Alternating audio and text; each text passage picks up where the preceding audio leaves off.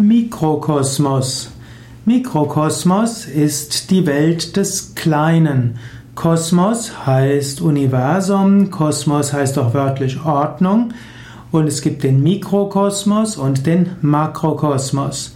Als Makrokosmos wird gerne die ganze Welt bezeichnet und als Mikrokosmos wird der Mensch bezeichnet.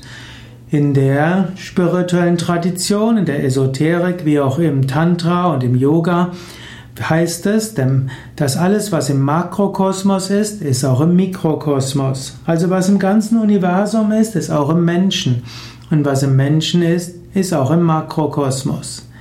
In einem engen anderen Sinn, in einem wissenschaftlichen Sinn, ist Mikrokosmos die Welt der Mikroorganismen, die auch ein eigenständiger Kosmos sind. Wenn man also die Bakterien, die Viren und die Hefepilze sieht, das ist ein eigener Mikrokosmos, der auch faszinierend ist.